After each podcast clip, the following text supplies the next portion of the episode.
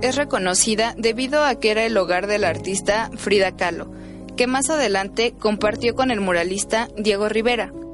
Esta construcción tiene aproximadamente 110 años. Está hecha de adobe, madera y yeso. La casa en un inicio era rosa, pero cuando Diego Rivera llegó a vivir ahí, decidieron pintarla de color azul, ya que para Frida significaba electricidad, amor y pureza.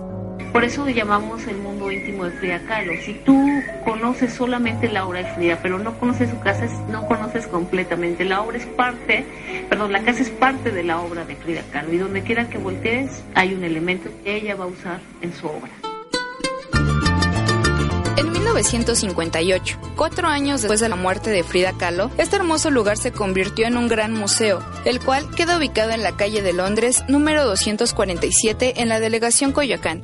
Pues está muy interesante porque ves, te das un poco más la idea de cómo vivió, cómo tenía decorada su casa, sus ropas, sus pinturas, todo. En este museo podemos encontrar el estudio de Frida, construido en 1945 así como 17 corsets de yeso, silla de ruedas, muletas, el piano, la pierna ortopédica y muchos objetos más que fueron utilizados por la artista. Frida siempre coleccionó, era como chacharera, siempre coleccionaba muchísimo juguetes, exvotos, ropa. Entonces la idea es, eh, cada año hacemos una exposición temporal, tenemos la librería, la cafetería, también tenemos visitas guiadas especializadas para niños, eh, visitas eh, dramatizadas, ¿no?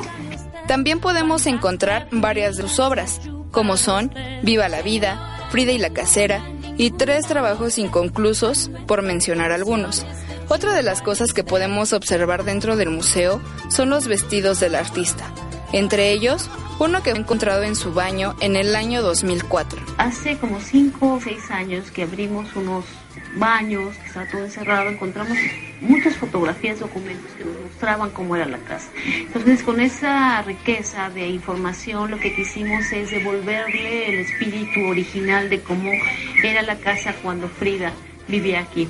Y lo primero fue poner el color exactamente que Frida y Diego habían escogido. Por otra parte, se exponen obras del muralista y esposo Diego Rivera, así como también alrededor de 59.400 piezas prehispánicas de México.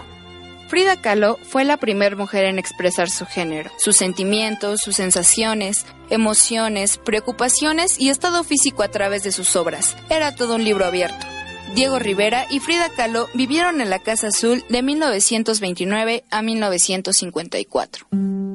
Investigación Tiere Amairani Jiménez Pérez, José Eduardo Carmona Gaitán, Amairani Leo Zamora. Musicalización y efectos Amairani Leo Zamora. Guión Tiare Amairani Jiménez Pérez. Vox Populi Astrid Cosette Vázquez García. Voz en off Ángela Lisbeth Musiño Martínez. Postproducción, Eric Carranza Romero. Agradecemos al Museo Casa Azul Frida Kahlo por las atenciones dadas. Tercer semestre de comunicación.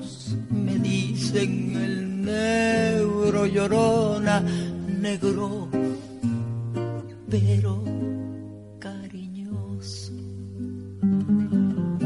Todos me dicen el negro llorona, negro pero cariñoso.